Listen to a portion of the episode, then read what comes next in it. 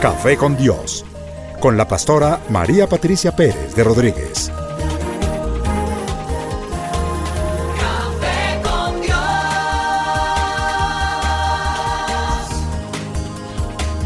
Café con Dios.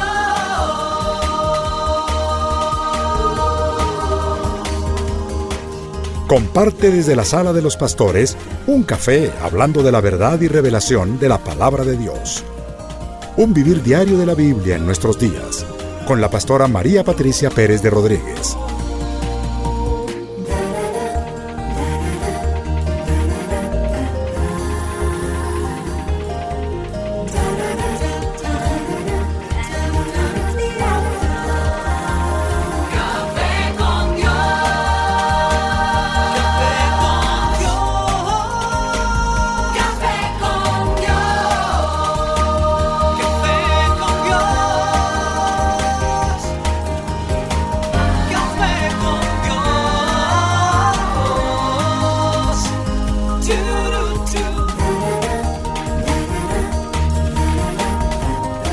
Con Dios, con la pastora María Patricia Pérez de Rodríguez. Café con Dios. Bueno, y estamos aquí de nuevo en esta mañana para disfrutar este café con Dios delicioso. Espero que ya estén listos, que estén preparados, que tengan allí sus cafecitos, sus tazas de café calienticos. Y vamos a orar, vamos a invitar al rey de este programa, al que es dueño absoluto del programa, del canal, de la iglesia y de nuestras vidas.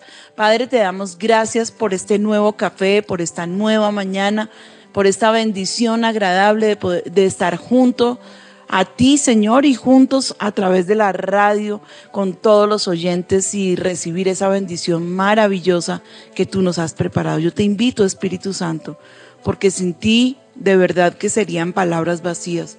Y te ruego que tú traigas esa unción, que traigas la revelación y la palabra que quieres que se dé en esta mañana. Señor, yo te bendigo en el nombre de Cristo Jesús. Amén y amén. Bueno, y quiero saludar esta mañana a nuestra mesa de trabajo. He invitado de manera muy especial a una pareja del ministerio. Ellos son Nancy. Buenos días, Nancy. Buenos Salón. días, pastora. Dios te bendiga. Arturito, Pastora, buenos días. qué rico que estemos aquí esta mañana en la mesa de trabajo. Danielita, Liliana y los muchachos allí en las consolas, los bendigo en el nombre de Jesús. Y tenemos un, este tema de nuevo. Vamos a hablar hoy acerca del orgullo, algo tan importante para poder manejar, para poder estar de acuerdo a las escrituras, alineados con lo que Dios dice acerca del orgullo. Y pienso que es una parte importantísima de nosotros como seres humanos delante de la sociedad y esa responsabilidad también delante de Dios. ¿Cuánto daño hace el orgullo eh, que es mal manejado? Creo que no hay orgullo bueno, pero el orgullo cuando se excede en una persona y pienso que también es parte de los frutos espirituales, eh, de la madurez espiritual, no de los frutos, pero de la madurez espiritual.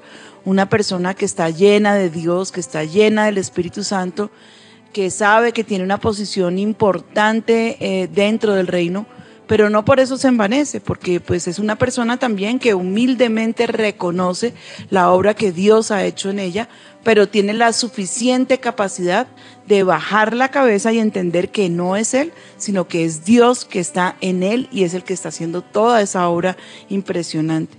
Recuerdo en este momento, hemos usado varias veces en el púlpito y tal vez aquí en el programa, esa anécdota del burrito y quiero empezar con esto nuestro programa. Y era este burrito que va entrando a Jerusalén.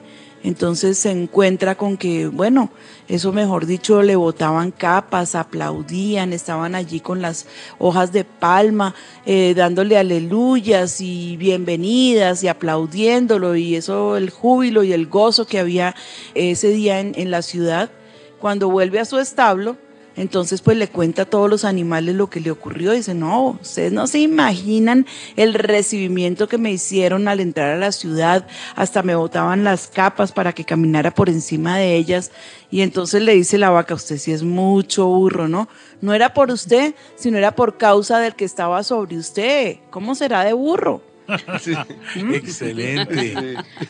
Y sí, es muy simpática la ilustración, pero es muy verdadera, muy cierta. ¿Cuántas veces vemos a estos grandes hombres de Dios que el Señor los usa poderosamente y se levantan con esa vanagloria, con esa soberbia, con ese orgullo?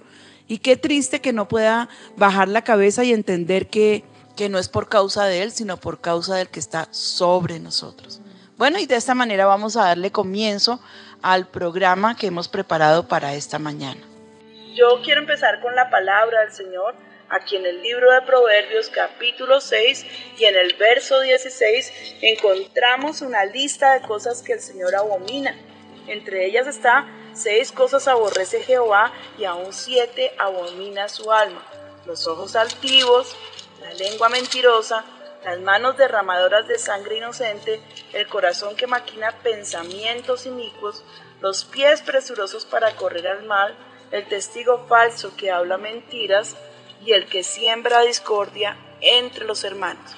Si tú miras la talla de, de- de las cosas que Dios aborrece dentro de esta línea, que son seis exactamente, la que encabeza la lista es justamente los ojos altivos. Una persona de ojos altivos es una persona orgullosa. Nosotros podemos detectar y reconocer a una persona orgullosa, egoísta, ambiciosa y siempre se cree superior a los demás. Parece que siempre son ellos los que tienen la razón y nadie más. Y lo más horrible de su carácter es el menosprecio hacia su prójimo. Esa como que en esencia es la característica del hombre soberbio. Yo estaba buscando porque yo quiero, cuando tengo mi café con Dios, tratar de ilustrar al máximo el tema que traigo para cada día.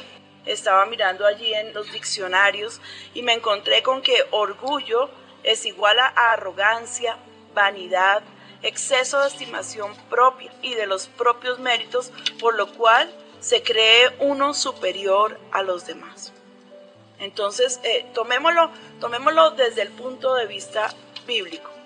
Si Dios dice que hay, que hay seis cosas que aborrece Jehová y aún siete abomina su alma, figúrate, figúrate estar uno sometido a ese yugo eh, creyéndose que está haciendo las cosas perfectas y yo pienso que los oyentes están diciendo, ¿y cómo detecto si soy una persona orgullosa?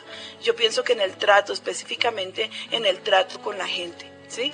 cuando tienes subalternos allí que te sirven, gente so- sobre la que estás en mando, ¿cuál es tu trato con esas personas? Las miras con arrogancia, les hablas con despotismo, eh, las miras por encima del hombro, a tus compañeros de trabajo siempre les estás viendo sus defectos, a tu esposo siempre o a tu esposa siempre les- le estás viendo lo que hace malo y la tratas con sarcasmo, ¿sí?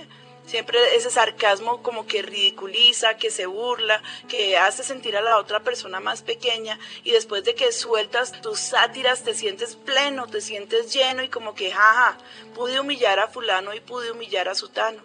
¿Sí? ¿Cómo tomas tú lo que la gente eh, te trae para enseñarte algo? ¿Alguna vez recibes enseñanzas? Yo no estoy hablando solamente de tu pastor, pero de las personas con las que a diario convives. ¿Recibes sus palabras con agrado o todo el tiempo cuando alguien te dice algo lo tienes que cuestionar? Porque tu, mente es superior, está por encima de los demás.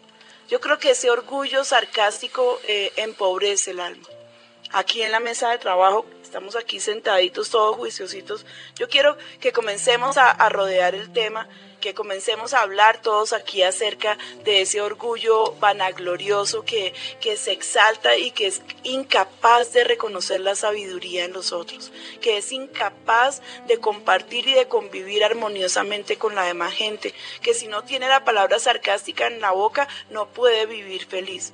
A ver, pensemos si esto de verdad engrandece el alma. No, pastora, sí, yo aquí mientras que usted hablaba, eh, pensé que dónde fue que nació es- eso en, en el ser humano y me acordé de, de quién es el padre de, la mentira y de eso fue Satanás que él eh, precisamente se enorgulleció en su corazón de todo lo que el Señor le había dado y, y fue expulsado del cielo y eso vino, ese veneno, por decirlo así, vino y, lo heredó toda, todo ser humano, toda la Pues humanidad. es y- que mira, eh, Arturo, eso que estás tocando precisamente está allí en el, en el libro de Isaías y en el capítulo 14. Cuando Dios habla de ese querubín perfecto que se envaneció, Dios le había dado todas las facultades, todo, todo, le había entregado dominio, gloria, bueno, tantas cosas. Y dice la palabra que la, por la multitud de sus contrataciones se ensoberbeció y quiso hacerse semejante al Altísimo. Démonos cuenta aquí en la mesa de trabajo esta mañana con qué vino Satanás a tentar a la mujer. Con lo mismo, Sí. a decirle con que, ah, Dios te prohibió comer de este fruto del árbol del bien y del mal, porque claro, es que Dios sabe que te vas a hacer semejante a Él, teniendo eh, ese discernimiento, pudiendo discernir entre el bien y el mal. ¿m? Sí. Con que. apeló al orgullo de, de ella. Exacto, exacto. Y, y es también como el Señor también lo muestra allí en la palabra cuando dice que el que predica que no sea un neófito para que no caiga en la condenación del diablo. ¿Y cuál era la condenación del diablo sino la- el orgullo y la soberbia? Cuando una persona no tiene su carácter totalmente formado a los pies de Cristo, entonces se enaltece, se vuelve una persona orgullosa, se vuelve una persona exaltada. Y si de pronto tiene la fortuna de que cuando predica lo hace bien y hay ese respaldo en sabiduría, entonces el peligro grande que está detrás de esto, por lo que Dios advierte en la palabra, no un neófito, es que caiga en la condenación del diablo. Sí. Mira lo que dice la palabra aquí en, el- en la carta a los Romanos y capítulo 12, dice, digo pues por la gracia que me es dada a cada cual que está entre vosotros, que no tenga más alto concepto de sí que el que debe tener, sino que piense de sí con cordura. ¿Mm? Mira la advertencia que está haciendo allí, es tremenda. Digo pues, por la gracia que me es dada a cada cual que está entre vosotros, que no tenga más alto concepto de sí que el que debe tener. Yo creo que nosotros debemos estimarnos a nosotros mismos como inferiores a todos los demás para no caer en esa condenación de orgullo.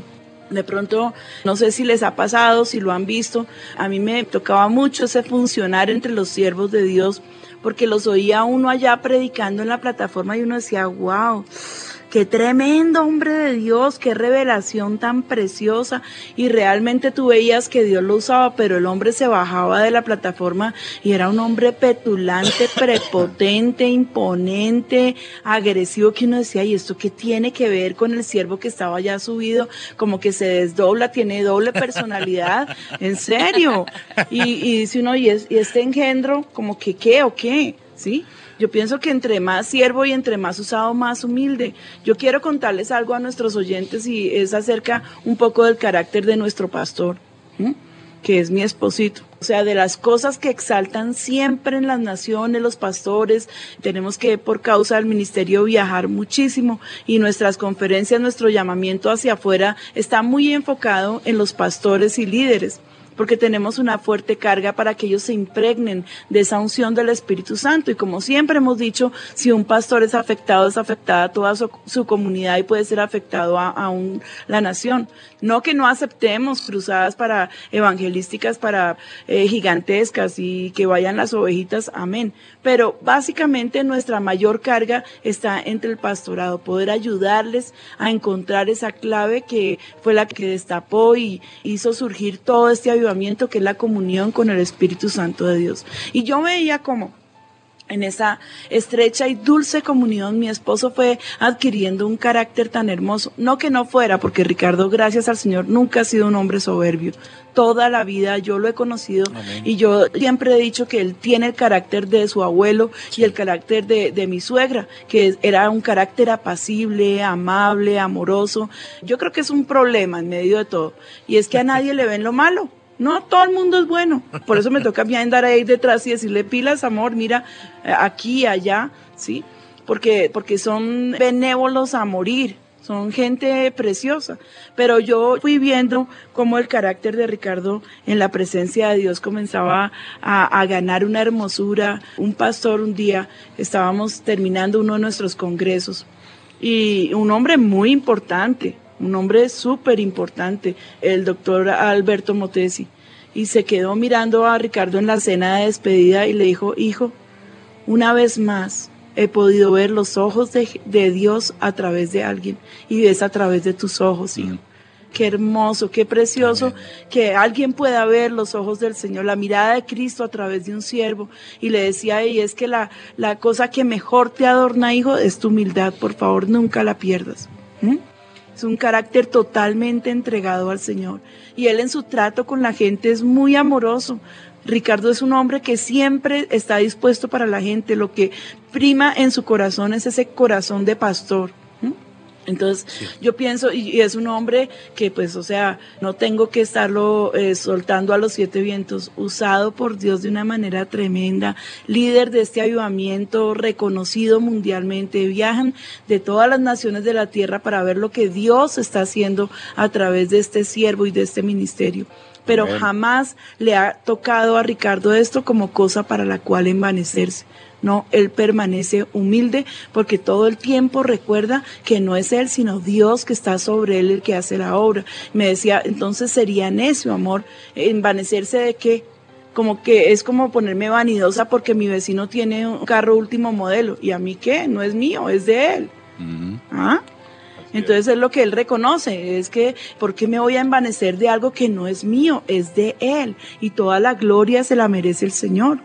Amén. Amén, Pues pastora. se puede ser un hombre ungido, se puede ser una mujer de Dios ungida, se puede ser un mega recontra líder, pero se puede ser humilde sin perder eh, como lugar, porque como que a veces, no sé si es que eh, se cree que, que si no eres un soberbio, que yo pienso que detrás de la soberbia se esconde una faceta de ese hombre o de esa mujer de inferioridad. Yo creo con todo mi corazón que esa persona se siente muy insegura y muy inferior y lo que la careta que se pone es de autoridad, de, de alta estima de ella misma, de orgullo, de soberbia, por temor a sentirse pequeña y a que alguien entre en su terreno. ¿Mm? Sí. Pero pienso como, como urgente que tomemos ese carácter de Cristo. El Señor nos lo manda, dice que seamos como Él, humildes y sencillos como el Señor Jesucristo. ¿Mm? Esas personas arrogantes y soberbias producen desagrado. Yo no sé ustedes aquí que están conmigo cuando ven a una persona soberbia, altiva, orgullosa. Ay, no, qué rico ser amigo de esa persona. ¿Sí será así? No. No. Todo lo contrario. Quiere uno salir corriendo, entre más lejito de mejor. Amén. Y dice la palabra que altivez de ojos y orgullo de corazón y pensamiento de impíos son pecado. Altivez de ojos. Porque es que una persona como que los espíritus se le manifiestan.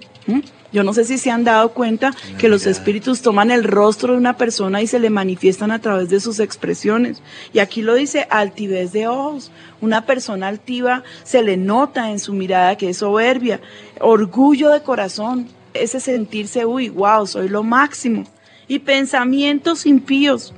¿sí? En los pensamientos impíos cabe toda clase de inmundicia, ¿sí? Pero dice, son pecado. Dios lo ve como pecado. Y pastora, eh, también desde el punto de vista de Dios, como usted lo leyó al comienzo, que es abominación delante del Señor, pero aún para la gente que no es cristiana, eh, en el mundo secular la soberbia es de, de- de los pecados, de los siete pecados capitales, lo que la gente comúnmente reconoce como algo totalmente indeseable en el carácter de una persona. Sí, casi todo el mundo le tiene apatía cuando alguien es así arrogante y todo eso. Sí, Ahora, lo, chistoso es que uno lo ve en otros, pero no lo ve en uno. Exacto. Uno Mira, habla de los demás, pero no se da cuenta que uno puede ser peor. Yo, yo me encontraba que, o sea, Dios dice que Él ni siquiera de lejos quiere ver al, al- al soberbio. Me encontré con esto, dice que este concepto, tomado del Nuevo Testamento, cuando Dios a través de su palabra combate tan fuertemente el orgullo y la soberbia, ustedes lo pueden ver, hay muchos textos en el libro de Proverbios, en los Salmos, el Antiguo Testamento hizo una fuerte connotación en contra del orgullo, de los hombres orgullosos y soberbios, y lo veían en una, hubo una época en que se veía como algo maravilloso, sobre todo en los grandes imperios. Una persona orgullosa y prepotente, estas eran como cualidades dignas de un dios, porque ellos se sentían dioses. ¿Mm? Sí, y afectaron terriblemente a su generación, al punto de llegar a cometer los más atroces actos por creerse que ellos eran Dios y podían decidir como se les diera la gana gobernar sus reinos, ¿sí? Y perdónenme la expresión un poquito gruesa, que se les diera la gana, pero es que no hay otra forma, ¿sí? Pero luego cuando se toma la palabra de Dios y cuando comienza la palabra de Dios a circular, este concepto produjo un gran impacto en la ética primitiva y medieval. Agustín, Tomás de Aquino y Dante, como otros tantos, caracterizaron todos al orgullo como el pecado final. ¿Mm? Lo veían como algo abominable, lo veían como que, mejor dicho, eran pecados de condenación. Cuéntame, Nancy. Eh, precisamente tenía una anotación de San Agustín que me pareció muy interesante. Dice, la soberbia no es grandeza, sino hinchazón. Y lo que está hinchado parece grande, pero no está sano. Yo creo que es un ejemplo de San Agustín muy sabio y muy claro sobre el orgullo y la soberbia. Y verdad que queda muy, muy claro y muy explícito lo que quiso decir. Y No, tiene poderoso. jocosamente gracioso, sí. Tremendo. Entonces, tenemos que enfatizar, yo quiero enfatizar fuertemente en esto de la soberbia versus eh, la humildad, ¿sí? La humildad que caracteriza al hombre. Yo, yo nunca he visto que una persona humilde pase con desagrado delante de la gente, nunca. Ahora, no estoy hablando de esa, de esa humildad gusanera, porque también existe. Y tú dirás, ¿y esa cuál es? Un momentico, humildad gusane- gusanera. es el que dice no saber, entender ni tener nada, pero dele papaya y verá, wow, calla a todo el mundo. No, es que yo no sé nada, pero para la honra y gloria y ¡fum! Suelta sus folios y, uy, Dios mío. Y empiezan a predicar. Sí, lo que tenía era demasiado para una audiencia tan insigne como nosotros. No venía Dios. preparado y saca el... Sí, saca sus rollos y sus folios. Y también esa humildad afectada que ya es como, como también, eh, no sé, como servil, esa es horrible, esa tampoco le agrada a Dios. Yo creo que la mayor humildad es reconocer que los demás tienen tanto para dar y no creerme que absolutamente yo me las sé todas. Y si tengo una idea interesante, entonces no tengo que volver de ella a un- una doctrina de salvación, ¿sí? Porque si los demás no hacen lo que yo digo, se van a condenar. Eso es prepotencia y eso es orgullo. Eso se ha metido mucho en las iglesias hoy en día. Y entonces toman sus estrategias y hacen de sus estrategias dioses, reyes. Y el que no tiene la estrategia fulana de tal, ah, no, es que usted, claro, pues pobre infeliz, no ha nacido de nuevo. ¿Qué tal? No, señor. Yo puedo tener una idea y puedo magnificarla y puede ser una revelación que Dios me dio a mí, pero no puedo pisotear a todos los demás, porque Dios que es el Todopoderoso y que no tiene límites, tiene multitud de formas para actuar, ¿sí?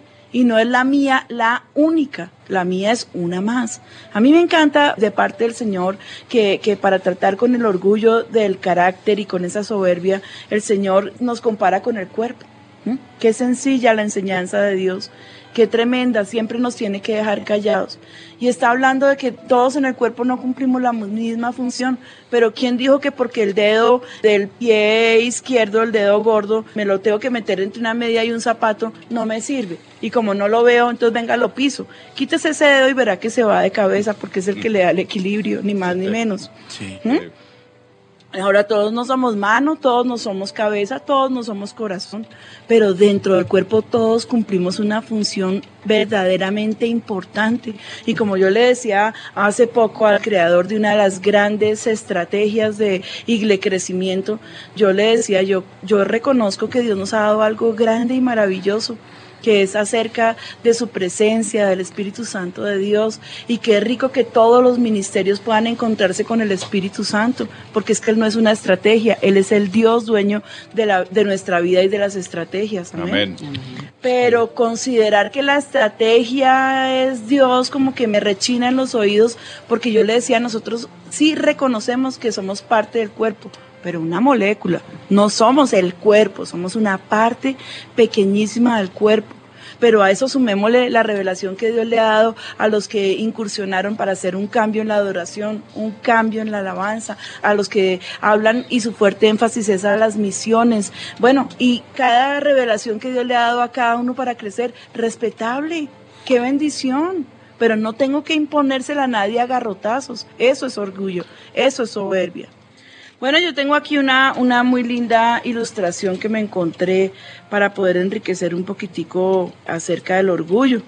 Una ranita se preguntaba cómo podía alejarse del clima frío del invierno. Unos gansos le sugirieron que emigrara con ellos, pero el problema era que la rana no sabía volar. Déjame a mí, dijo la rana, tengo un cerebro espléndido. Luego pidió a dos gansos que la ayudaran a recoger una caña fuerte, cada uno sosteniéndola por un extremo. La rana pensaba sujetarse a la caña con su boca. A su debido tiempo los gansos y la rana comenzaron su travesía. Al poco rato pasaron por una pequeña ciudad y los habitantes de allí salieron para ver el inusitado espectáculo. Alguien preguntó, ¿a quién se le ocurrió tan brillante idea? Esto hizo que la rana se sintiera tan orgullosa y con tal sentido de importancia que exclamó, ¡A mí! Desprendiéndose de la caña, su orgullo fue su ruina, porque al momento que abrió la boca cayó al vacío y murió. Excelente. Hay ocasiones en que la falta de humildad el- eh, o el exceso de orgullo pueden echar abajo los planes más excelentes. Así termina es. nuestra historia de esta mañana.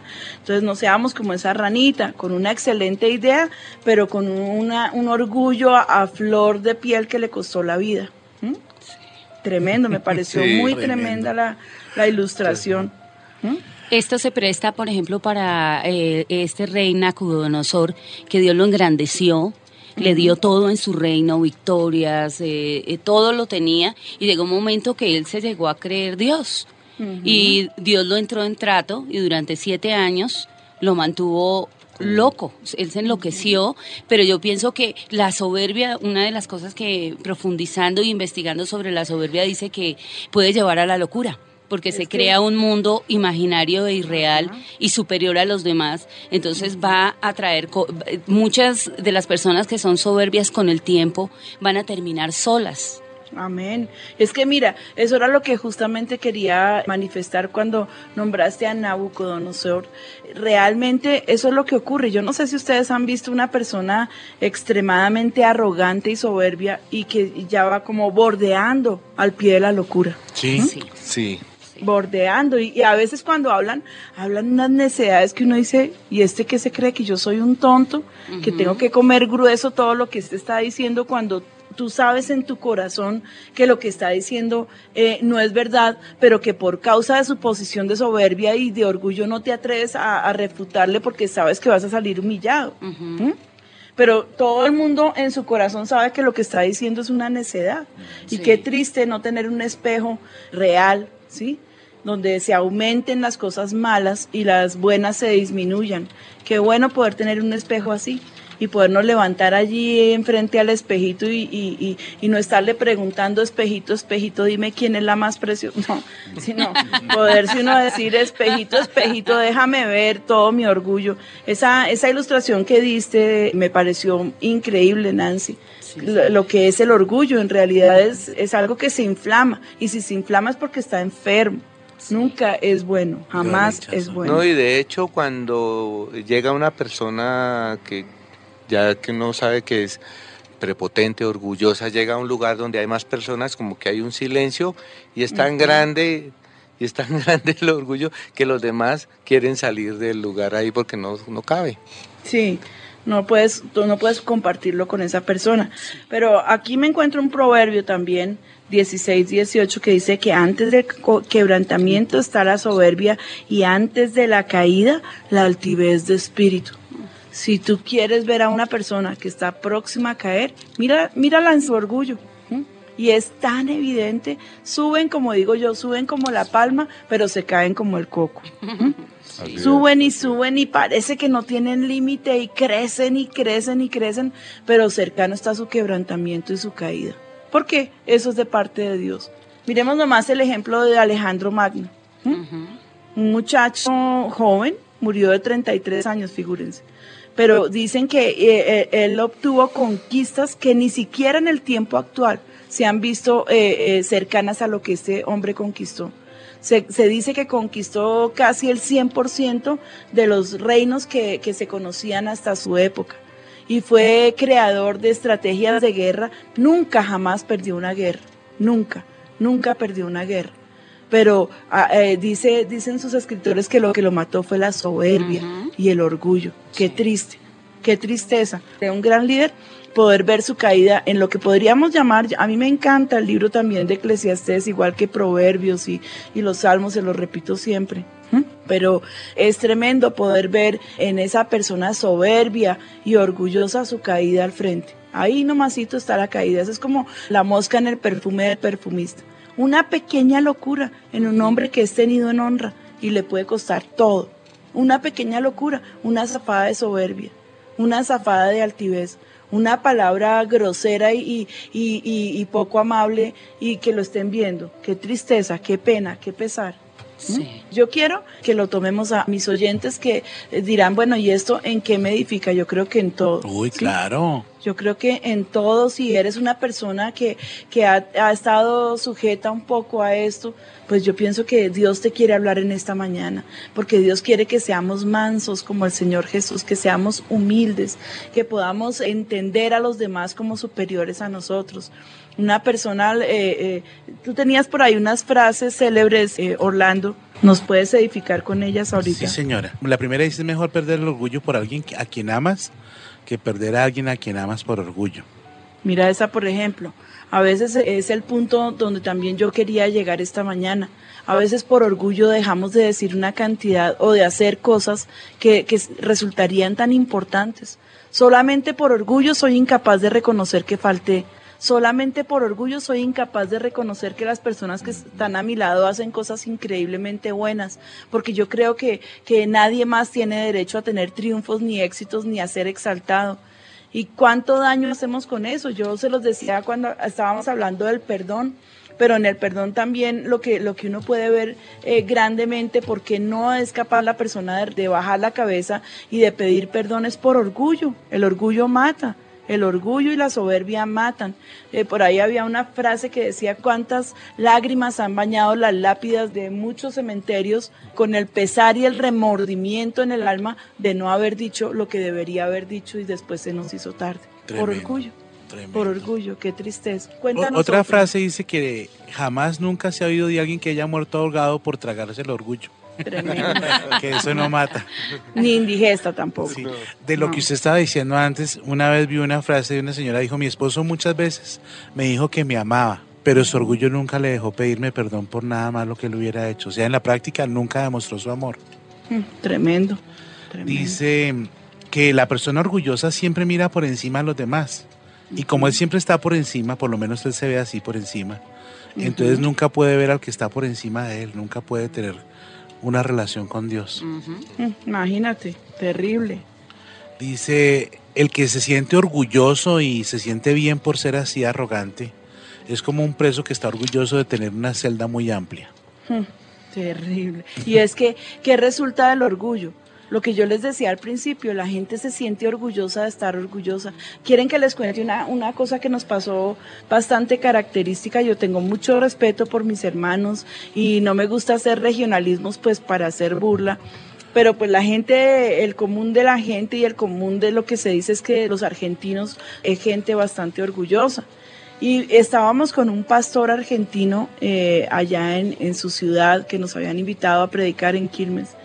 Y él me decía, pastora, usted tocó un punto que es, es delicadísimo y hablaba acerca del orgullo, hablaba acerca de esa prepotencia. Y yo quiero decirle que eh, yo, yo he batallado con, con eso terriblemente, pero déjeme reconocer, porque Dios me dijo que confesara mi pecado y me apartara. Déjeme reconocerle que nosotros, los argentinos, nos sentimos orgullosos de ser orgullosos. Yo Tremendo. decía, tremendo, tremendo, porque ¿dónde está la cura? ¿Sí? Exacto. Sí, imagínate si una persona no reconoce su falta para apartarse, ¿cómo puede? ¿Cómo Tremendo. puede apartarse si no puede reconocerla? Sentirse orgulloso de ser orgulloso. Tremendo. No, y esto, el, exceso de eso, me encontré con una cita de un, de un filósofo que además era ateo y, y murió pues muy mal, tuvo un final muy malo.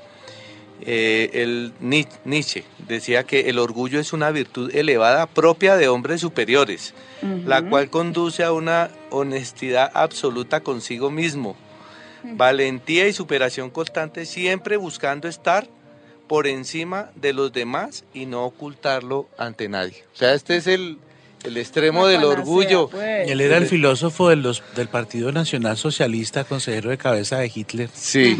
Dios mío. Entonces ahí están Dios tal mío. para cual. Pues ahí están los resultados, ahí está la respuesta de tanta, lo que yo les decía, llegan a sentirse que son dioses y por eso creen que pueden hacer lo que les provoque, lo que les venga en gana, las masacres y atrocidades más horrendas porque como yo soy Dios y finalmente Dios hace lo que quiere. Y también por eso no conocen a Dios, son tan orgullosos que creen que no lo necesitan. Sienten que no tienen que arrepentirse y sienten que están muy bien. Realmente no, yo hago buenas obras, yo soy una buena persona. Eso es orgullo para no acercarse a Dios también. Dice una frase célebre que el mal temperamento nos puede meter en problemas, pero el orgullo es el carcelero que no nos deja salir. Imagínate, Sí. tremendo. Pero mire que averiguaba sobre la ira y sobre la soberbia, decía que parte del soberbio es iracundo y envidioso. Terrible. Hay familias que generacionalmente, eh, desgraciadamente, han, han tenido que sufrir eh, ese orgullo que pasa de generación a generación. Escucho familias que hablan de sus abolengos y de sus apellidos con tanto orgullo, pero ninguno de ellos ha podido destacar y ser una persona importante. Se quedaron en el pasado cuando eh, eh, por allá el tatara- tatarabuelo era dueño de unas tierras o el bisabuelo llegó a ser presidente, pero pasan generaciones enteras sin que se oiga nada ni, ni, ni regular, ni bueno, ni malo acerca de las siguientes generaciones. Todo lo que les quedó fue el orgullo de pertenecer a la familia fulana de tal. Qué tristeza. Pero hay una forma de quebrantar ese espíritu para que no toque a las nuevas generaciones. En nuestro medio, esto es algo que nos toca duro, es bien fuerte, porque nosotros aquí estamos clasificados por estratos. Entonces, los estratos 5 y 6 se sienten, uy, wow, de sangre azul, son los mejores. Y de los estratos 4 para abajo, pues son la chusma, pobres infelices. Y delante de Dios eso no tiene presentación. Delante de Dios todos somos exactamente iguales. Si hay una persona que por su condición eh, económica tiene que servirnos, no se trata de que, ah, este pobre infeliz es que es un indio patirrajado como escuchamos tan tristemente decir a veces acerca de nuestros consiervos, de personas que Dios creó a su imagen y semejanza. Cuando tú estás hablando de una persona con ese grado de menosprecio, estás diciéndole al Señor que él es un patirrajado porque esa persona patirrajada que te puede parecer tan humilde o un humilde campesino, a esa persona la creó Dios. Y la palabra no dice que en el centro del ombligo de cada ciudad estaba la creación preciosa y perfecta de Dios. Estaba sencillamente el Señor diciendo del hombre cuando lo creó, dijo, el Señor se agradó de su obra dijo, bueno, es en gran manera, y sopló aliento de vida sobre ese hombre, y de ese hombre descendemos absolutamente todos, todos descendemos de Dios. Dios nos hizo y nos creó, de manera que no tenemos derecho a menospreciar a los demás. No camines con la soberbia, no camines con la altivez. Eso era parte del diario vivir de mi familia. Mi familia por parte de mi mamá tenían eh, como ese orgullo de los abolengos.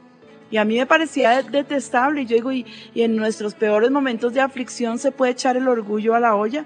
Eh, saber que, que somos fulanitos de tal, ¿eso da para comer? No, no, lo único que te da es una gran tristeza y te pone allá de sándwich entre una situación donde no puedes ni retroceder ni avanzar porque pues no, no puedes hacerlo por tu condición social. Eso es absurdo, mis hermanos. Renunciemos a eso en el nombre de Cristo Jesús. Dios ve el orgullo de una manera muy diferente quiero que veamos el ejemplo más característico de la Biblia en Saúl. Dios quiere que seamos humildes en su mano, quiere que confiemos en su sabiduría y gran poder, en su amor y que nos acostumbremos a que Él jamás llega tarde. Encontramos aquí en el primer libro de Samuel y en el capítulo 10 al profeta Samuel ungiendo a Saúl por pedido del pueblo. El pueblo quería rey y querían rey y querían rey y no era del agrado de Dios. Dios no quería que hubiera rey sobre ellos porque sabía que luego los iba a estar grabando con leyes, con impuestos y el pueblo iba a comenzar de otra manera a clamar. Pero como todos los pueblos alrededor tenían rey, Israel quería rey. Y este rey, como no era el plan de Dios, entonces este era el plan de los hombres. Se dice de Saúl que era de hermoso aspecto, un hombre muy grande que de los hombros para arriba era mayor que todo el pueblo, era como el más alto de todos. Y tal vez el pueblo se sintió atraído porque pues vieron la estampa de un hombre grande, fuerte, que tal vez podía librarlos de sus enemigos y de alguna manera se estaban olvidando que Dios era su protector, que Dios era el que los libraba y que Dios siempre estaba con ellos. El pueblo es desagradecido y se olvidó de la grandeza de Dios. Entonces viene el profeta Samuel y unge a Saúl como rey por pedido, pues Dios fue el que lo llama, lo escoge. Pero este Saúl tenía un gran problema y era justamente algo que estaba tocando Orlando hace un rato, y es que el hombre, como se los dije, eh, de los hombros para arriba era más alto que todo el pueblo. Y este hombre tenía la facultad de mirar hacia abajo por su estatura. Todo el tiempo tenía que mirar hacia abajo porque los otros eran más bajitos que él. Pero pocas veces, me imagino, esto fue una revelación que Dios me dio. Saúl se detenía para mirar hacia arriba, para mirar a Dios. Y pues bueno, aquí vemos un relato, se los voy, quiero que allá en casa, ahora que, que pase el programa, puedan leer en el primer libro de Samuel, capítulos 10, 11, 12, 13, como esta historia, lo que te quiero dejar aquí caracterizado. Pero vamos a leer en el capítulo 10 y en el verso 8, Samuel lo había ungido y le da una orden perentoria y estricta. Y le dice, luego bajarás delante de mí a Gilgal, entonces descenderé yo a ti para ofrecer holocausto y sacrificar ofrenda de paz. Espera siete días hasta que yo venga a ti y te enseñe lo que has de hacer. Amén y amén. El profeta Samuel, que representa al Señor porque como profeta ninguna de sus palabras cayó a tierra uno de los profetas más certeros de Israel, un hombre correcto y, delante de Dios grande, que desde niño estaba allí en la casa del Señor todo el tiempo, su vida se marcó y se registró por ser un hombre correcto que al final de sus días eh, tiene la capacidad de exhortar al pueblo, de levantarse y decir, si alguno de ustedes tiene algo que decir contra mí, dígalo. Y nadie se atrevió a pararse porque había sido un hombre impecable delante de Dios y delante de los hombres le da una orden a Saúl muy estricta, le dice en tal fecha y en tal día, yo voy a ir a ti, ¿sí? Y vamos a levantar ofrendas de, eh, delante de Jehová, tú tienes que esperar a que yo llegue para que se te diga lo que tenemos que hacer, ¿sí? Pero entonces llega el momento eh, eh, donde pues ya ellos salen a la batalla, una guerra contra los filisteos, entonces los filisteos se juntan para pelear contra Israel, treinta mil carros, seis mil hombres de a caballo, pueblo numeroso como la arena que está en la orilla del mar, y subieron y acamparon en Micmas al oriente de Bet Aben cuando los hombres de Israel vieron que estaban en, estrecho porque el pueblo estaba en aprieto, se escondieron en cuevas, en fosas, en peñascos, en rocas y en cisternas. Y algunos de los hebreos pasaron el Jordán a la tierra de Gad y de Galaad, pero Saúl permanecía aún en Gilgal y todo el pueblo iba tras él temblando. Él esperó siete días conforme al plazo que Samuel le había dicho, pero Samuel no venía a Gilgal y el pueblo se le desertaba. Entonces dijo Saúl, traedme holocaustos y ofrendas de paz, y ofreció el holocausto. Y cuando él acababa de ofrecer el holocausto, he aquí Samuel que venía, y Saúl salió a recibirle para saludarle. Entonces Samuel dijo, ¿qué has hecho? Y Saúl respondió, porque vi que el pueblo se me desertaba y que tú no venías dentro del plazo señalado y que los filisteos estaban reunidos en Micmas, me dije, ahora descenderán los filisteos contra mí a Gilgal y yo he implorado el favor de Jehová. Me esforcé pues y ofrecí holocausto. Entonces Samuel dijo a Saúl, locamente has hecho. No guardaste el mandamiento de Jehová tu Dios que él te había ordenado. Pues ahora Jehová hubiera confirmado tu reino sobre Israel para siempre. Mas ahora tu reino no será duradero. Jehová se ha buscado un varón conforme a su corazón. Estamos hablando de David, el cual Jehová ha asignado para que sea príncipe sobre el pueblo, por cuanto tú no has guardado lo que Jehová te mandó. Este es el capítulo 13. Entonces, eh, eh, o sea, aquí podemos ver un ejemplo del orgullo conforme Dios lo ve. Para Dios esta clase de orgullo es un orgullo que lo decepciona. Este orgullo es pecado. Ustedes podrán estar allí atentos a, a, la lectura que se hizo y alguno podría hasta decir, pero un momento, el profeta le dijo, espérate siete días. Y el hombre, pobrecito, se esperó. El pueblo se le estaba desertando, estaban temblando, tenían miedo, estaban allá escondidos en cuevas, en peñas. Otros habían emigrado y ya, ya habían pasado las fronteras para ir a esconderse. ¿Y qué podía hacer el pobre Saúl? ¿Mm? Hizo lo que tenía que hacer, esperó y esperó y como el, profeta no llegó, pues ¿qué dijo? Tráiganme las ofrendas, tráiganme los holocaustos y yo los voy a presentar delante de Jehová. Pero para su sorpresa no era lo que Dios le había mandado hacer. Para su sorpresa cuando este hombre aterriza en una realidad, ahí nomasito después de hacer el holocausto viene el profeta Samuel. Y no se agradó, Dios no se agradó de Saúl, porque yo quiero que quede clarísimo eh, esta mañana que Saúl tenía un corazón para los hombres, pero no para Dios. Saúl era un hombre que tenía temor de hombres, le afectaba muchísimo el qué dirán, cómo voy a quedar yo delante de los demás. De alguna manera él está mostrando su arrogancia y su orgullo. ¿m? Y aunque sí guardó lo que, lo que Dios le había mandado decir, lo guardó a medias. Y ahí es donde está nuestro problema. ¿m? Porque no se trataba de solamente de, de, de esperar, sino de que se le diera la instrucción y la orden perfecta, porque lo que Samuel le dijo fue aguarda, porque se te dirá lo que tienes que hacer. ¿Mm? Se trataba de un tiempo de reunión en Gilgal para esperar las órdenes claras de Dios, pero Saúl le puso a Dios límite para la espera. Y el mensaje no llegó a cierta hora. Saúl eh, decidió que hacer, hacer lo que fuera necesario para salvar la situación. Esperó siete días conforme al plazo que Samuel le había dicho, pero Samuel no venía. Entonces dijo, qué tan fácil, tráiganme el holocausto y ofrenda de paz, y ofreció el holocausto. No se trataba solamente de esperar, sino de esperar hasta que llegara el mensaje y le dieran la instrucción del cielo. Espera hasta que yo venga a ti, fue la orden del profeta. Amén. Amén. Amén. Dios quería que Saúl fuera un ejemplo de dependencia humilde de Dios en todas las cosas, especialmente en las crisis cuando están graves. Eso es lo que Dios demanda y espera de los hombres, que tengamos la suficiente humildad de esperar en Él, que no estemos cuestionando su palabra y pensando cuando está la crisis al frente, uy, ¿será que yo oí mal, tenía los oídos sucios? ¿Será que me parece que no fue lo que Dios me quería decir? Y entonces es cuando siempre salimos al encuentro a tratar de ayudarle al Señor. Si seguimos sin hacer nada, podremos perder el control. Y es que a quién le gusta que, que, le manejen la vida así como que, ay, tan caprichoso Dios, ¿sí? Pero eso es orgullo, mis hermanos, y Dios lo ve como pecado, porque el que tiene que tener el control ab absoluto de todas circunstancias es Dios. Y a veces cuando vienen esos momentos difíciles, que poco sabemos esperar en Él, es que poco sabemos quedarnos quietos y aguardar a la salvación de Dios. La palabra del Señor dice que nos quedemos en silencio, porque su salvación vendrá y es grande la salvación de Dios. ¿Mm? Amén. Entonces dice, continuando con, con esto, esto, de, de, de, adelantársele a Dios, de querer ayudarle al Señor es orgullo absoluto. La necesidad de estar en control en toda situación. Saúl en realidad creía que las cosas eh, estaban sin control. Eso, eso fue que a Dios se le olvidó. Es que, mejor dicho, el, el reloj de Dios no está ajustado con el mío. Pero Dios nunca, yo quiero que esto quede clarísimo, Dios nunca llega tarde.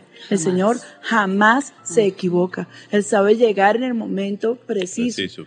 Y Él dice que nos estemos quietos para que veamos la salvación de Dios. Quédate quieto cuando estás allí abrumado por el problema. Quédate quieto cuando estás desesperado porque ya no sabes qué hacer. Quédate quieto y en silencio delante de Jehová porque Él enviará su estrategia a tu corazón. Una vez que Dios te haya hablado, entonces es el momento que actúes conforme a lo que Dios te está diciendo y no conforme a lo que tú crees que debes hacer.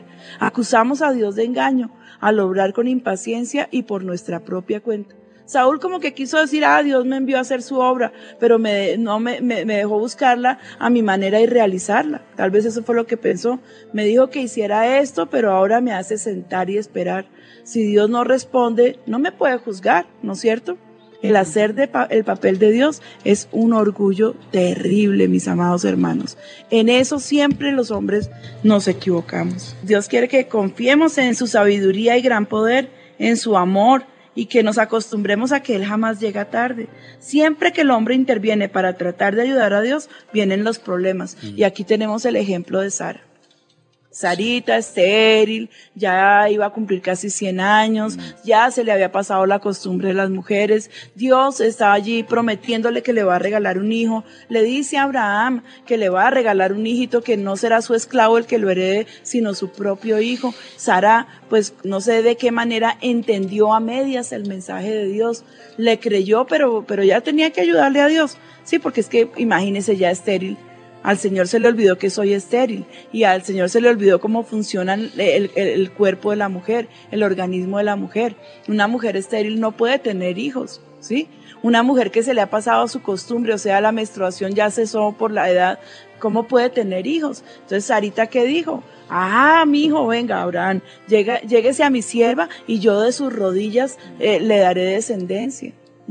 Y es cuando eh, le pone a Agar, su sierva, para tener en ella ese hijo. Y en ese momento Sara no sabía que comenzaría un grave problema de, de aflicción para el pueblo que venía por descendencia de Isaac y levanta a Ismael, que toda la vida hasta el día de hoy lo único que ha hecho es oprimir al pueblo judío. Qué terrible error querer ayudarle a Dios. Cuando viene la impaciencia al corazón, cuando de lo que se trata es que estoy metido en un rollo, pero como no he visto inmediatamente la respuesta, entonces venga, yo hago lo que yo pueda, ¿no? Ayúdate que yo te ayudaré, que Dios te ayudará. Esa es una frase del mundo, pero no la, no la encuentras jamás en la Biblia. Tú no tienes que ayudarte. Es igual como la frase que nos han enseñado de, de ver para creer. Y en la fe es totalmente eh, contrario, es creer para poder ver. Primero tienes que creer y luego vas a ver. Porque si tú ves para creer, eres una persona que definitivamente no confía cinco en Dios. Tu confianza está puesta en ti. Eres una persona orgullosa. Eres una persona que se siente que puede hacer mejor las cosas de lo que las podría hacer el Señor. Es una persona que jamás ha visto al Señor como todo lo que Él es para tu vida. El proveedor, el que libera, el todopoderoso, el sanador, el restaurador. Él es todo cuando el Señor se le aparece allá a Moisés y cuando él le dice, ¿cómo le diré a mi pueblo que te llamas? El Señor le dice, diles que yo soy el que soy. Jehová, eso es lo que traduce esa palabra Jehová, que yo soy el que soy. O sea, en otras palabras, yo soy lo que tú necesitas que yo sea. ¿Qué problema están enfrentando hoy? ¿Qué terrible ocasión para la angustia, para el temor, para el desazón estás enfrentando hoy? ¿Y por qué no te sientas y esperas en Dios? Yo hago un llamado serio y juicioso a la iglesia, al pueblo de Dios. Dejemos de ser orgullosos, dejemos de creer que tenemos siempre la razón, dejemos de intentar estarle ayudando al Señor. Siempre que tú metas tu cucharada para ayudarle a Dios, te habrás equivocado. La perfecta voluntad de Dios, esa es la que no añade tristeza. Es la perfecta voluntad de Dios la que nos da la salida perfecta. ¿Cuántas veces nos hemos visto abocados a problemas terribles? Y que no sabemos definitivamente qué hacer, que asalta el corazón la duda y el temor. ¿Y qué hemos hecho con Ricardo? Sentarnos y esperar, clamar al Señor y decirle, Señor, nuestra vida está en tus manos, tú defiéndenos, aboga, aboga por nuestra causa y nos hemos parqueado no negligentemente, sino activamente a esperar en Dios. Amén. ¿Y cómo lo hemos hecho? En oración, o ayunando, o pactando, o como quiera que sea, pero siempre hemos En tenido tremendas victorias, tremendas victorias. Con todo mi corazón, creo que la forma más clara de agradar a Dios es creyendo y confiando en Él, como lo hizo Abraham, a quien su fe le fue contada por justicia. Jamás Abraham trató de agradar a los hombres, solo se sujetó a Dios y esto le otorgó el privilegiado lugar de ser llamado amigo de Dios, ni más ni menos Amén, amigo amén, de amén. Dios. Cuando Dios le pide a Abraham que le entregue a su hijo, le dice a, a tu amado, a tu único, porque eh, Dios no contaba allí a Ismael como esa descendencia que Dios le había enviado. Cuando viene sobre eh, Isaac, era que estaba toda la promesa. Dios no despreciaba a Ismael, Dios le prometió a Abraham que de él haría una nación grande y lo hizo que de él saldrían, de su lomo saldrían reyes, y lo hizo. Pero es que el de la promesa no era el hijo de la esclava, sino el hijo de la libre. Dios quería glorificarse en esta pareja para mostrarle al mundo que para él nada es imposible. Y en el momento en que Dios le pide a Abraham, su siervo, que le sacrifique a su único hijo, al que amaba, porque Dios lo ve como su único hijo, su único heredero, él no se lo negó, no se puso a cuestionar a Dios. Yo estaba leyendo ayer, justamente allí en el libro de Génesis, este capítulo. Y cuando Isaac le pregunta, Padre mío, está la leña, está el fuego, pero ¿dónde está eh, el holocausto? ¿Dónde está el cordero? El Señor le dice a su hijo, no te preocupes porque Dios proveerá. Así se llamó, se llamó ese monte, Jehová proveerá, Jehová Jireh. ¿Mm? Él dice la palabra, alistó la leña, alistó el fuego, amarró a su muchacho. Hermanos, pilas, escúchenme bien, amarró a su hijito lo que más amaba. Cuando eh, ellos hicieron el destete de Isaac, hicieron una fiesta impresionante. Eh, Abraham realmente amaba a ese niño con todo su corazón. Y lo amarró, lo subió en- encima de la leña. Yo no me puedo imaginar ese cuadro, la angustia de Abraham, eh, lo que el muchacho estaría sintiendo, mi papá está loco, me va a matar. ¿Mm? Y dice que aún agarró su cuchillo para degollar al muchacho. No tuvo ninguna duda de que era lo que tenía que hacer. Luego nos encontramos en el libro a los hebreos que dice la palabra de Dios que él creyó que Dios aún podía devolvérselo de entre los muertos. Esa es la fe que Dios anhela que tengamos. Y una fe diferente ofende a nuestro hacedor, hermanos. Es orgullo, es soberbia, no saber esperar en Dios. ¿Tienes un problema? ¿Tienes un lío? Todo tienes que arreglarlo tú, todo tienes que solucionarlo tú, tú tienes que tener el control de todo. Eso es soberbia y eso es orgullo. Y eso delante de Dios es pecado, mis hermanos. Tremendo, pastora, Yo porque esta mañana los quiero llamar a esa sujeta humildad. Eh, Arturito, dime. sí, que lo, todo lo que usted estaba haciendo, pues pienso que aquí todos en la mesa estamos siendo muy, Sí, claro. muy ministrados, por eso estamos tan calladitos. Pero realmente en, en mi vida personal y en la vida de los que hemos podido conocer, es la raíz de la mayor dificultad de nuestra relación con, con claro. el Señor.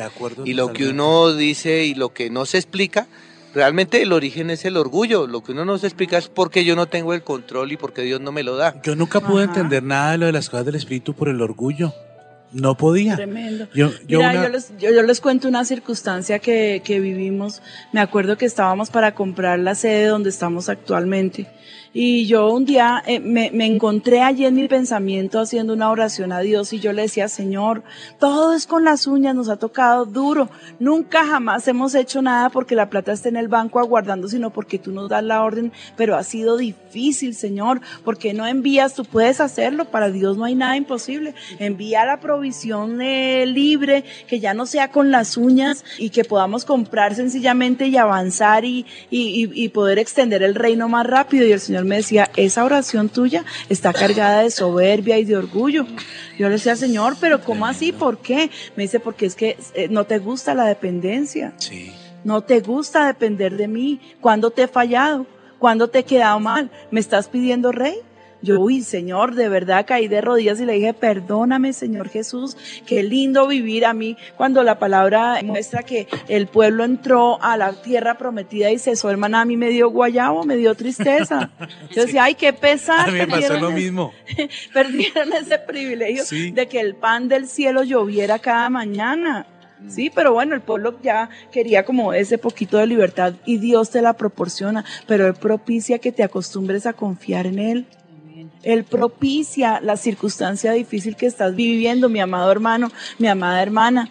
Él la propicia para que aprendas a depender de Él. Y no hay nada tan hermoso como saber que mañana, tarde y noche Dios tiene la provisión justa y necesaria para tu vida.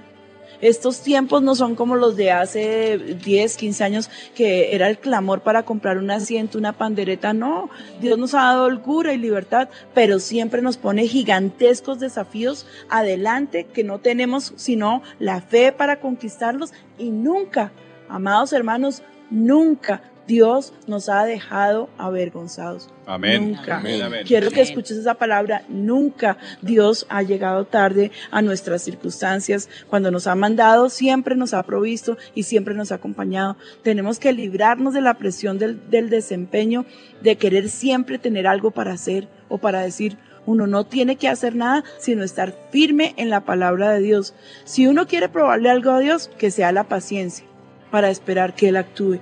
Eso es todo lo que tenemos que probarle a Dios. Amén. Amén. Que creo, creo, creo que tú eres fiel, creo que eres poderoso, creo que eres el proveedor. Cuando tienes problemas con tus hijos te desesperas porque tú dices se van a perder y como que te parece que Dios no está haciendo nada, pero siéntate y espera en Él y Él te dará la victoria con respecto al, al caso de cada uno de tus hijos. Cada uno de ellos es diferente y todos van a pasar por momentos difíciles. Y Dios en eso también va a estar allí eh, probando tu fe en todos los actos de tu vida, en la provisión, en el amor, en el matrimonio, en el trabajo, en el estudio, en todo.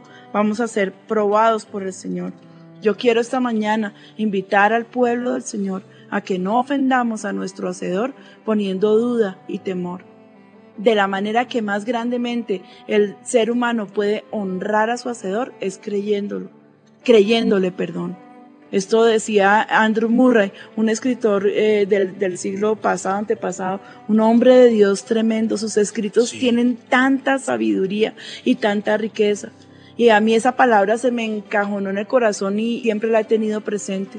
La mejor manera que la criatura puede honrar a su creador es creyéndole. ¿Quieres deshonrar a Dios? Pon duda y pon temor. ¿Quieres honrar al Señor y que el Señor honre tu fe? Que fue lo que pasó con Abraham. Su fe le fue tenida por justicia.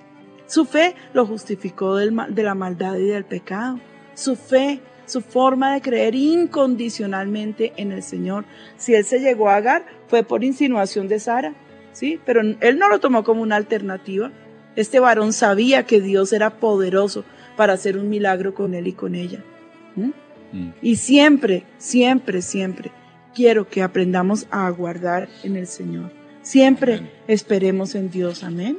Sí, ahí, sí, pastora, realmente hablando usted de lo de, de Abraham, dice precisamente en el capítulo 11 de, de Hebreos, un versículo que realmente es como un resumen que dice que, pero sin fe es imposible agradar a Dios, porque es necesario que el que se acerca a Dios crea que le hay y que Él es galardonador de los que le buscan.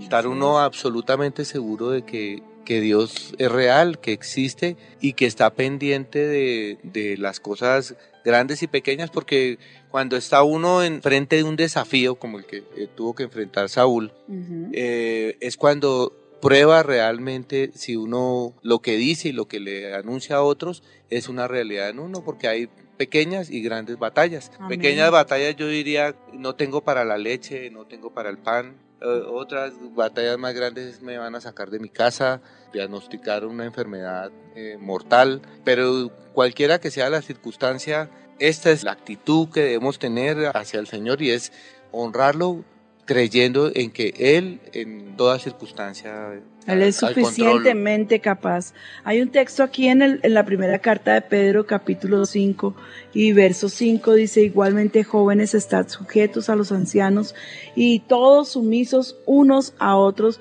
revestidos de humildad, porque Dios resiste a los soberbios y da gracia a los humildes. Humillaos pues bajo la poderosa mano de Dios para que Él os exalte cuando fuere tiempo, echando toda vuestra ansiedad sobre Él, porque Él tiene cuidado de vosotros. Amén. Miren esa Amén. tremenda palabra Sí, que. Dios nos está dando para sellar este mensaje de esta mañana. Sometámonos en sumisión unos a otros, revistámonos de humildad, porque Dios resiste a los soberbios, Dios no soporta al soberbio. Cuando tú ves un hombre soberbio ahí delante de ti, mira al otro extremo de la tierra, allá está Dios. ¿sí? Porque no lo, ni de lejos lo soporta, Sí. ni de lejos se lo quiere aguantar. Da gracia a los humildes, porque el Señor sabe exaltar al que es humilde. Él sabe eh, reconocer eh, eh, la grandeza de la humildad. Humillaos pues bajo la poderosa mano de Dios para que Él los exalte cuando fuere tiempo. Cuando uno se humilla delante de Dios es porque le cree, mi hermano. Cuando uno se humilla delante de Dios es porque sabe caminar con Él, porque ya le conoce, porque reconoce su aroma, porque es capaz de seguirlo, porque no lo cuestiona, no Tremendo. cuestiona a Dios. Amén. Amén. Dice, echando toda vuestra ansiedad, cuando estamos ansiosos, cuando estamos desesperados, cuando nos gusta que todo sea ya, ya, ya, tiene que ser ya. Esa es una persona soberbia, esa es una persona orgullosa, es una persona que no sabe aguardar en Dios y es una persona que el 99.9 de las veces se equivoca y se estrella contra la pared. ¿Mm? Sí, y- Tremendo. Dice sobre, sobre, eh, echando toda nuestra ansiedad sobre él. ¿Por qué? Hermanos, ¿por qué? cuidado. Porque Él tiene cuidado de nosotros. Él tiene cuidado de nosotros. Dejemos la ansiedad, dejemos la soberbia, dejemos el orgullo, dejemos el de estar creyendo que nos la sabemos todas y que todo lo podemos. Porque eso, eso demanda delante de Dios que somos soberbios, que somos orgullosos, que no sabemos escucharlo, que no creemos en Él. Sencillamente nos parece que Dios es bonito, como es el tema de ahora. Todo es tan bonito. ¿sí? Seguro, y Dios es bonito. Sí, tan lindo él, el viejito allá que se lo imaginan de canas, pero como que se le pasan las cosas porque ya eh, no recuerda. No, mis hermanos, él es el todopoderoso. Amén. Él no muda ni cambia. Su poder es para siempre. Su mano no ha dejado de extenderse para misericordia. Su poder no se limita ni se gasta ni se acaba. Él es y será y seguirá siendo por toda la eternidad el creador y el todopoderoso. Amén. Pastora, Amén. De lo que usted decía que uno no puede oír por el orgullo, yo personalmente me encontré cuando está el eh, Jesús mismo enseñando el pasaje del- de la parábola del sembrador, que le dicen los discípulos, ¿y por qué a nosotros? ¿Por qué hablas en parábolas? Entonces le dicen, no, a ustedes sí les he dado a conocer, pero a ellos no. Entonces les dice, a ellos les voy a hablar para que no entiendan, y yo me quedé como, ¿cómo así? ¿no? Y les voy a decir para que no vean cuando les muestre yo, pero ¿cómo? Y en ese momento el Espíritu Santo me habló, me dijo, porque sus corazones están engrosados. Y lo bueno fue que yo me vi, bueno, lo bueno no, lo peor fue que yo formaba parte de ese grupo. lo bueno fue que ese día Dios me abrió los ojos y me Ajá. permitió arrepentirme. Sí, algo que nosotros aprendimos en la casa también con, con respecto a lo que ha estado hablando la pastora y es que pues uno lo aprende por la práctica, por sufrir la, la, la- la- el- Prueba, error, prueba. la prueba de, de- de- de estar uno metiendo la pata eh, y queriendo tener el control. eh, eh, impide uno que los milagros se manifiesten en la vida de uno y se, en- se endurece, pero hubo un tiempo recién en que nosotros empezamos a, a que conocimos al Señor, que vino un apretón muy, muy tremendo en, en- en- en la economía y llegó un momento en donde eh, yo hice todo lo humanamente posible y estábamos ya siendo enseñados en que el Señor es nuestro proveedor y todo eso.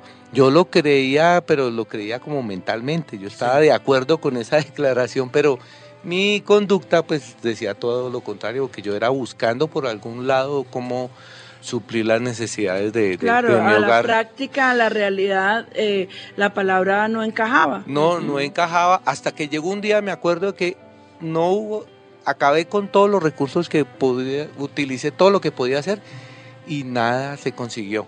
Hasta que mi esposa me dijo, es- en ese tiempo eran las noches con Jesús, y me dijo, eh, Nancy me dice, no, el- la- el- realmente el único recurso que tenemos es el Señor.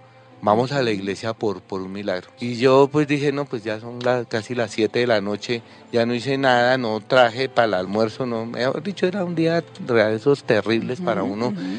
De, y, y- y pensaba uno, yo dije, bueno, vámonos, y dentro de mí yo decía, pero ya que ya, ya no hay nada que hacer, ya que voy a hacer en la iglesia, ya que voy a conseguir para lo- la necesidad de ese día, que era pues Sí. una pequeña gran batalla.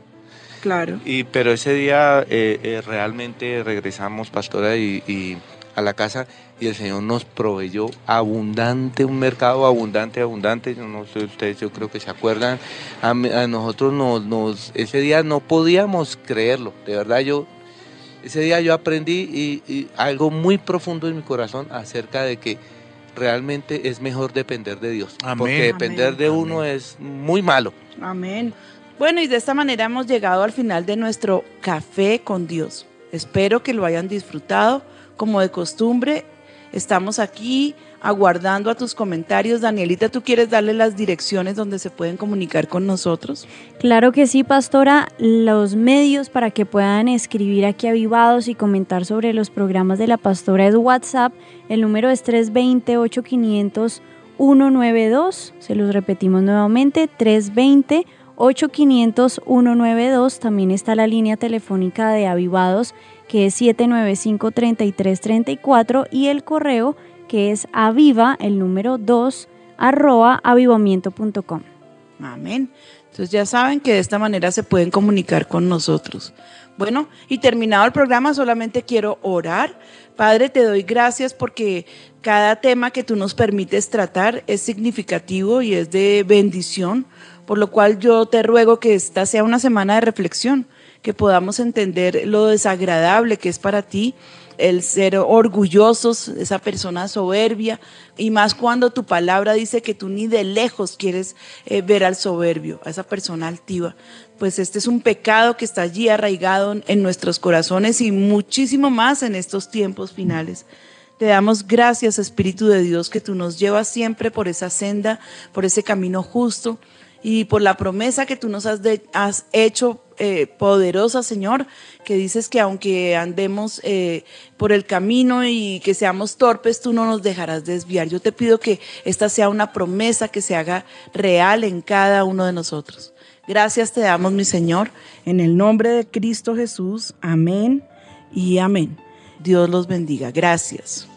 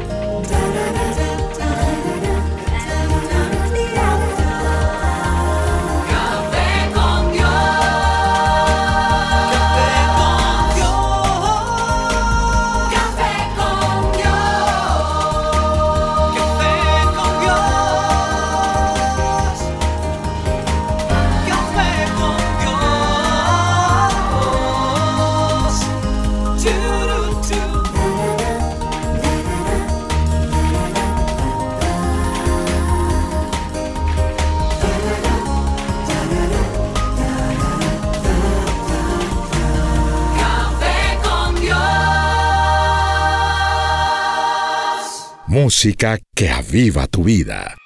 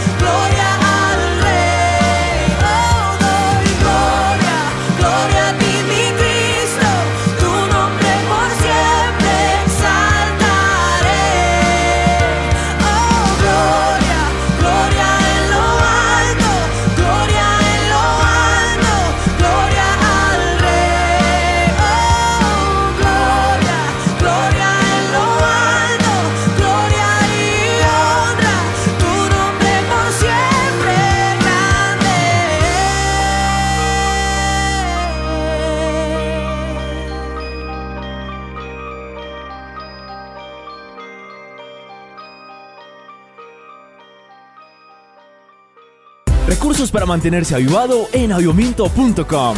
Primero, conecta tu congregación en vivo cada viernes y domingo de avivamiento. Cada viernes y domingo este poderoso río de avivamiento puede fluir en tu congregación. Te invitamos a conectar tu iglesia durante cada servicio. De esta forma, los pastores Ricardo y María Patricia Rodríguez podrán orar por ti en vivo y en directo. Segundo, usa el devocional diario. En avivamiento.com encontrarás un espacio diseñado para que vivas momentos inolvidables en tu lugar secreto. Aquí encontrarás música de avivamiento, capítulos diarios para leer y una Viva Break con poderosas palabras del cielo que te animarán en la fe. Tercero, ¿tienes un dispositivo móvil? Si la respuesta es sí, ya estás listo para llevar el avivamiento a donde vayas. Ingresa a la tienda de tu dispositivo y busca con la palabra avivamiento. Descarga gratis la aplicación y listo. Podrás escuchar Avivados, nuestra emisora de radio. Te podrás conectar en vivo cada servicio a través de Avivamiento Televisión. Navega en las redes sociales de los pastores Ricardo y María Patricia Rodríguez. Escucha cientos de predicaciones y mucho más. Descárgala ahora mismo. Cuarto, disfruta de toda la adoración y alabanza del avivamiento en AvivaTube. Si eres un apasionado por el Espíritu Santo, en AvivaTube encontrarás toda la música del avivamiento para sumergirte en la presencia de Dios en adoración, con los temas escritos por los pastores Rodríguez. Tu corazón arderá, tu espíritu será renovado y lágrimas correrán por tus mejillas al sentir la dulce presencia de nuestro mejor amigo. Hay muchas más formas de mantenerte avivado y todas están en avivamiento.com. Avivados, todos los días, oigo tu voz.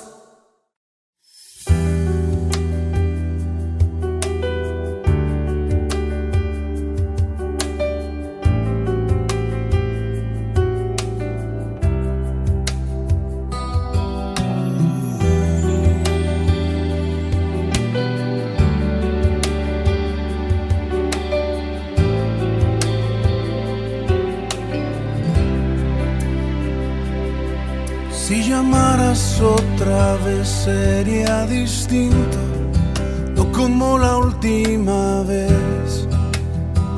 Ya no soy el mismo. Si llamaras otra vez yo te aseguro, mi cansado corazón quiere ser tuyo. Abriría sin dudar a ti la puerta, no te haría yo esperar.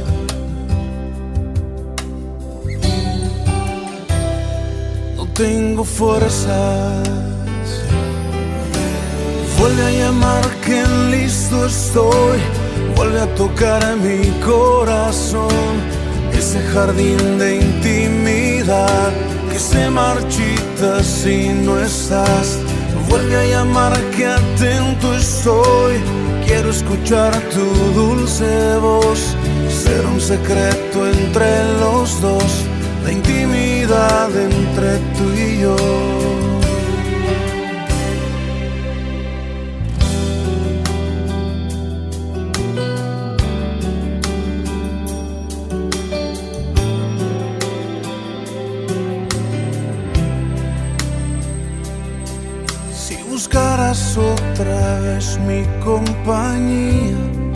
Tu amistad sería mi pan de cada día. Si llegaras otra vez hasta mi puerta, no tendrías que aguardar una respuesta. Saltaría mi corazón por tu presencia, no te haría yo esperar.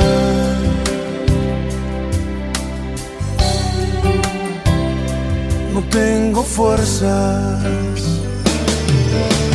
Vuelve a llamar que listo estoy, vuelve a tocar mi corazón, ese jardín de intimidad que se marchita si no estás. Vuelve a llamar que atento estoy. Quiero escuchar tu dulce voz, ser un secreto entre los dos, la intimidad entre tú y yo. Vuelve a llamar que listo estoy, vuelve a tocar mi corazón, ese jardín de intimidad que se marchita si no. Vuelve a llamar que atento estoy, quiero escuchar tu dulce voz, ser un secreto entre los dos, la intimidad entre tú y yo.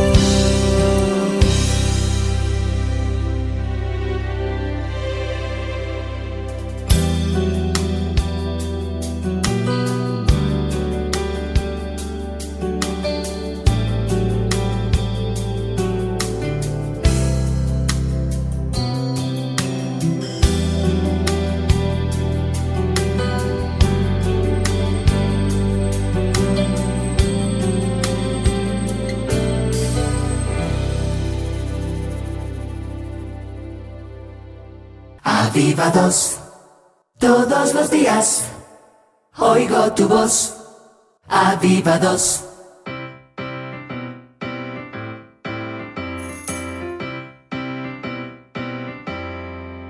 Soy valiente y esforzada y no me canso para nada. Veo a mi derecha y a mi izquierda, mis ojos tengo en la meta. Jesús, tienes tú mi mirada. Camina de mi lado.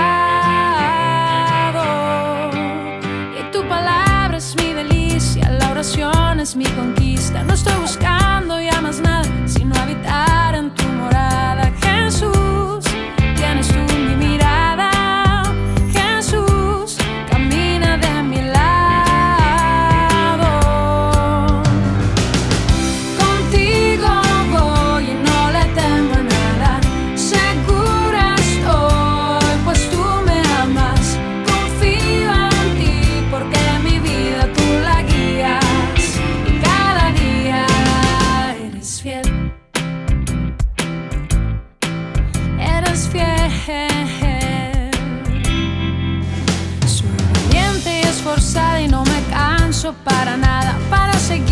Estoy dispuesta, no necesito